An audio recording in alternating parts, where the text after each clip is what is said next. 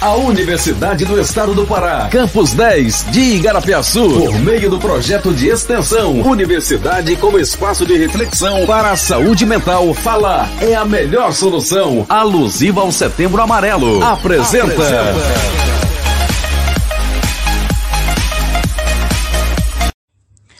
Olá, seja bem-vindo ao 14 e último episódio do podcast.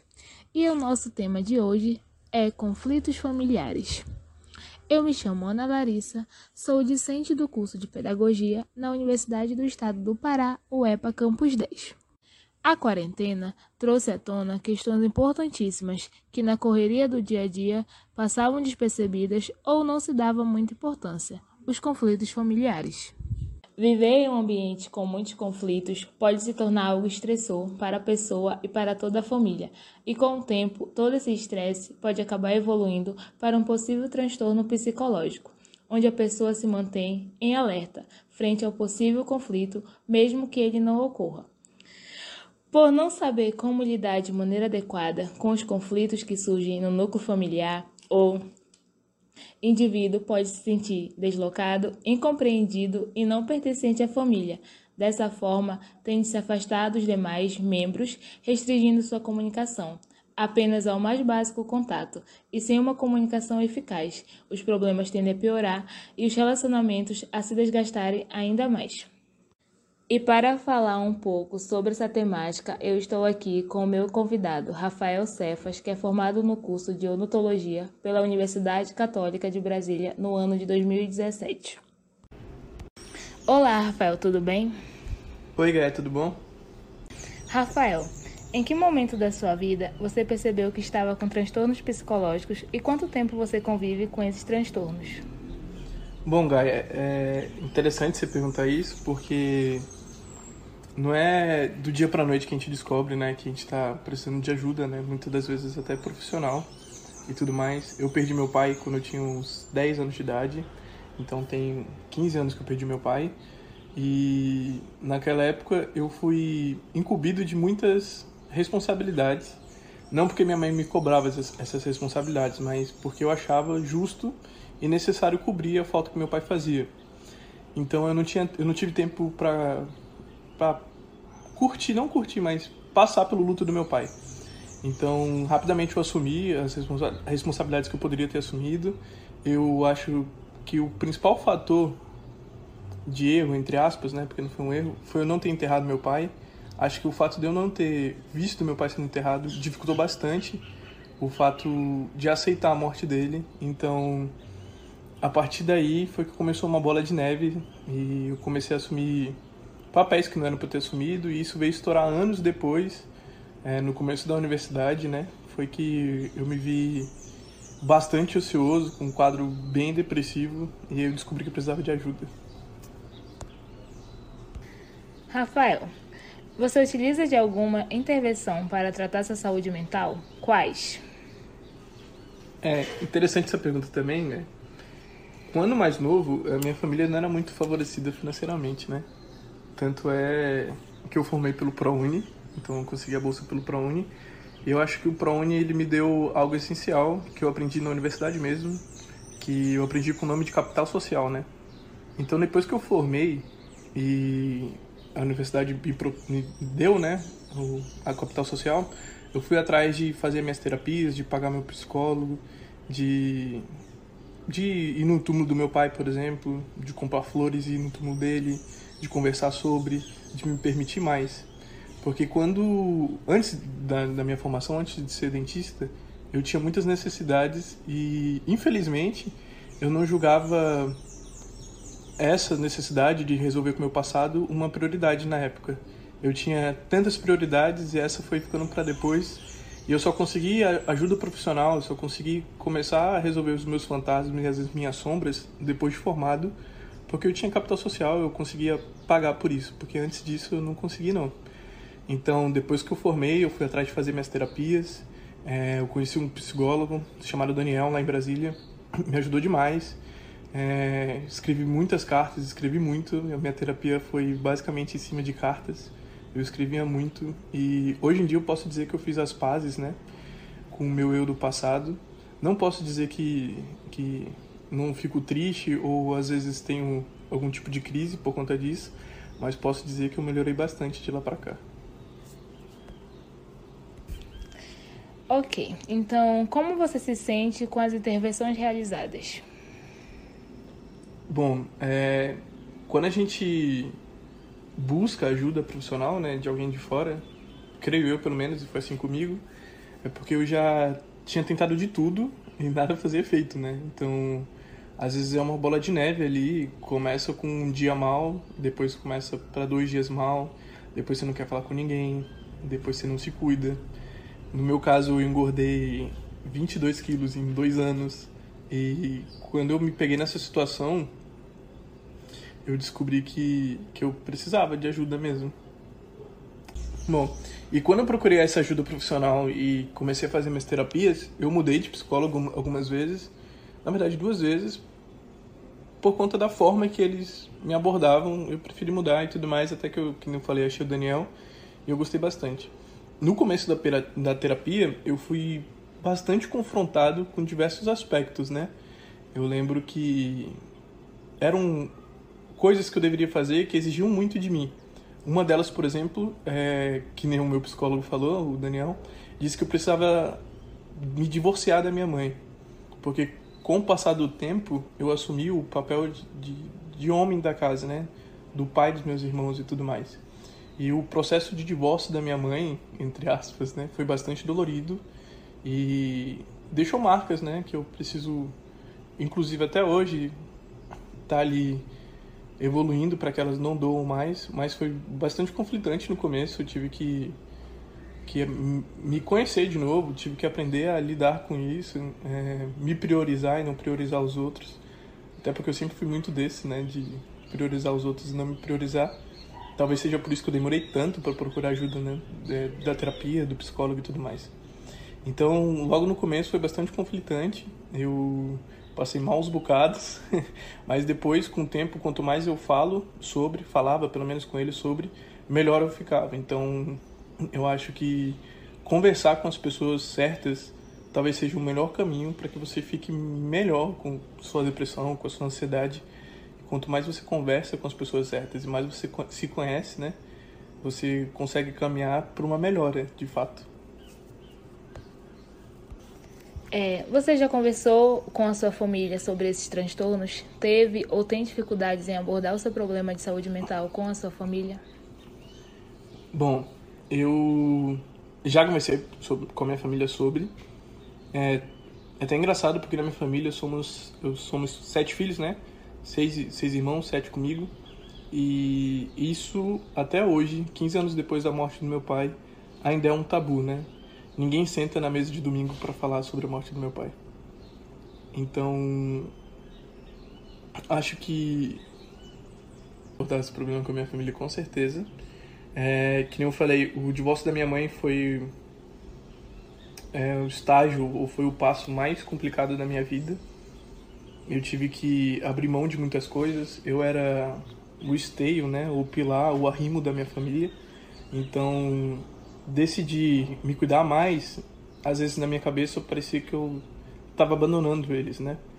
E eu me sentia culpado por diversos problemas que eles tinham e eu tinha necessidade de querer ajudar eles a todo custo, né? Então, eu se eu tivesse em qualquer lugar e eles tivessem algum problema, com certeza eu me, me prontificaria, né? Tava em prontidão, sairia do lugar onde eu estava para cuidar deles, resolver os problemas deles e a minha família, ela depois da morte do meu pai, ela nunca mais foi estruturada como ela deveria ser, né? A minha mãe depois casou com meu padrasto, meu padrasto é alcoólatra. Eu, todos os meus irmãos são usuários de drogas, então eu tinha que dar esse suporte para minha mãe, porque eu não achava justo ela ser condenada duas vezes pela morte do meu pai, né? A primeira condenação foi o fato dela ser viúva, ter ficado sozinha, e a segunda condenação é ela ter que resolver tudo isso sozinha. Então eu me, eu me sentia meio que obrigado a ajudar ela na, na formação dos meus irmãos e tudo mais. Então eu sempre estava de prontidão ali e tudo mais. E quando eu saí de cena, digamos assim, né, as coisas tenderam a piorar. E é muito ruim eu ter optado por me ajudar, tirar um tempo para mim e ver toda a estrutura que eu me doei tanto para manter, né, sendo destruída assim. Hoje em dia eles estão bem, né? Graças a Deus eles conseguiram é, lidar com seus próprios problemas. A minha mãe também conseguiu lidar com os próprios problemas. O meu padrasto também, creio eu, mas ele continua sendo alcoólatra, meus irmãos continuam sendo usuários. Mas acho que com a ajuda da terapia eu consegui colocar todo mundo na caixinha aí. Cada um tem uma caixinha e eu não, não pretendo mais bagunçá-las. Rafael, como a sua rede de apoio, família, namorado, amigos podem contribuir para a qualidade de sua saúde mental?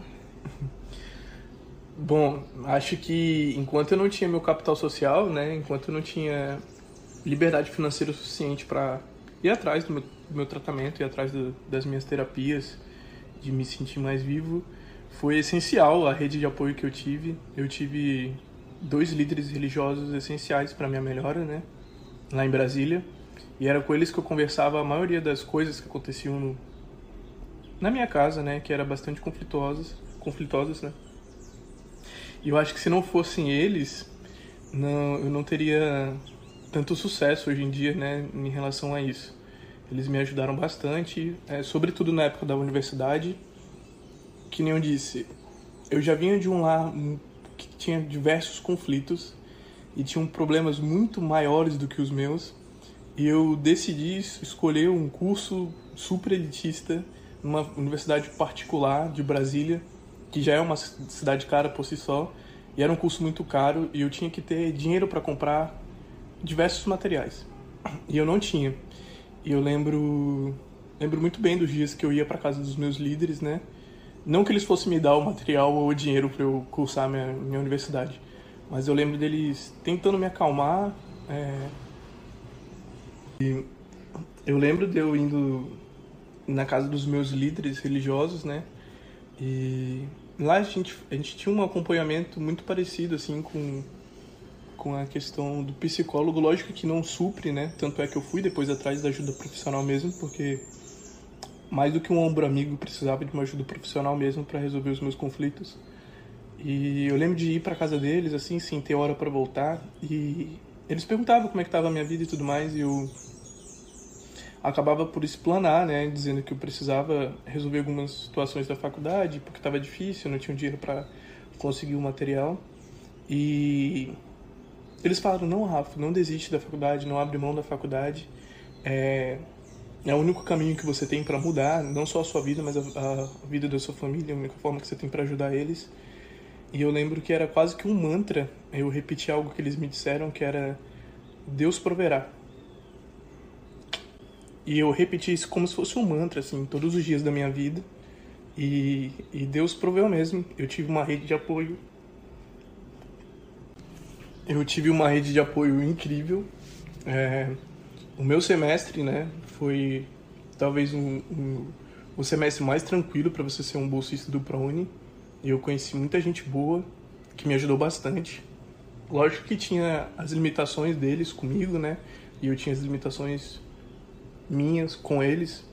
Eu não poderia fazer tudo que eu queria, né, na universidade, eu era limitado por conta disso, mas é, essa rede de apoio foi essencial para mim e foram eles que me emprestaram os materiais, me emprestaram os livros e eu lembro que que basicamente tudo eram eles que me doavam, até o jaleco, no dia que você tem que ganhar o jaleco, né, pra ir de branco e tudo mais, eu lembro que, que a Anne me deu o jaleco, passou meu jaleco, inclusive, né, eu chamo ela de dupla até hoje, tenho uma relação muito boa com ela até hoje. Eu acho que a, essa rede de apoio é essencial. Se não fosse a rede de apoio, com certeza eu não teria ganho, vencido nem a metade das coisas que eu venci na vida. Rafael, é, como você lida com ou lidou com esses conflitos na sua família? É, esses conflitos, que nem eu falei pra você, Gaia, não é que você acorda um dia pro outro e você ganha um pacote de conflitos com manual de instrução de como você deve agir ou não, né? É, foram, foram muitos anos, né? São 15 anos que meu pai morreu, então foram 15 anos assumindo papéis que eu não deveria assumir. Eu comecei ajudando minha mãe com o meu irmão mais novo, depois eu comecei a ir buscar eles na escola, depois comecei a representar eles no, no dia de pegar o boletim, né? Como responsável dele. Era eu que ia buscar eles na rua depois de meia-noite, vamos supor. E, e foi aumentando essas responsabilidades. Era eu quem ia buscar na delegacia da criança e do adolescente, era eu que ia ver se ele estava usando droga ou não, era eu que ia dar remédio ou não. Uma, eu lembro muito bem, uma vez, um dos meus irmãos, é, a polícia foi na praça, ele estava na praça com os amigos dele, e eu não sei se ele, ao certo o que ele estava fazendo e tudo mais, mas ele acabou engolindo o que ele estava usando. Eu lembro que ele passou muito mal mesmo, e nesse dia eu estava numa vigília na igreja, era uma sexta-feira. Eu cheguei muito tarde em casa, umas duas, três da manhã. E eu lembro que assim que eu chego em casa, eu, eu vejo os dois pés dele para fora, assim, do banheiro. E eu vejo que ele tava no chão já, né? E eu abri eu, a porta do banheiro, tipo, super rápido para saber o que tava acontecendo. E ele tava lá, ele tava vomitando bastante, tava passando bem mal. E eu tinha que ajudar ali a, a todo custo. Só que é engraçado porque eu sempre defendi, não defendi, mas eu sempre protegi minha mãe de algumas coisas. E minha mãe não estava em casa nesse dia e eu nunca contei essa história para mim.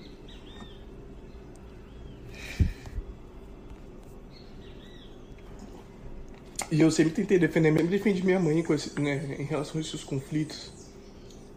E eu acho que a pergunta é aonde foi que eu não soube lidar com meus conflitos, na verdade, né? E não como eu lidei. Porque eu escondi a maioria deles, né? Isso foi explodir lá na frente, depois de anos.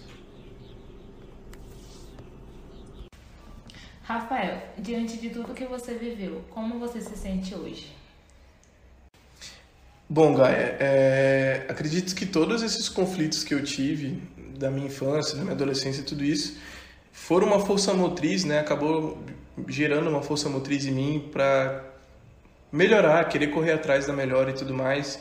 Eu não estou nem perto do fim do processo, mas acredito que eu estou caminhando, né, bem progressivamente para que eu melhore e tudo mais.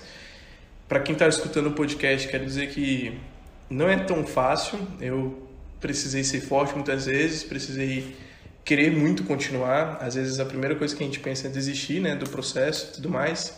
Acha que não vai ter melhora, mas mesmo que a gente ande devagar, né, uns passinhos de formiga, mas a gente consegue, com certeza, chegar numa melhora real.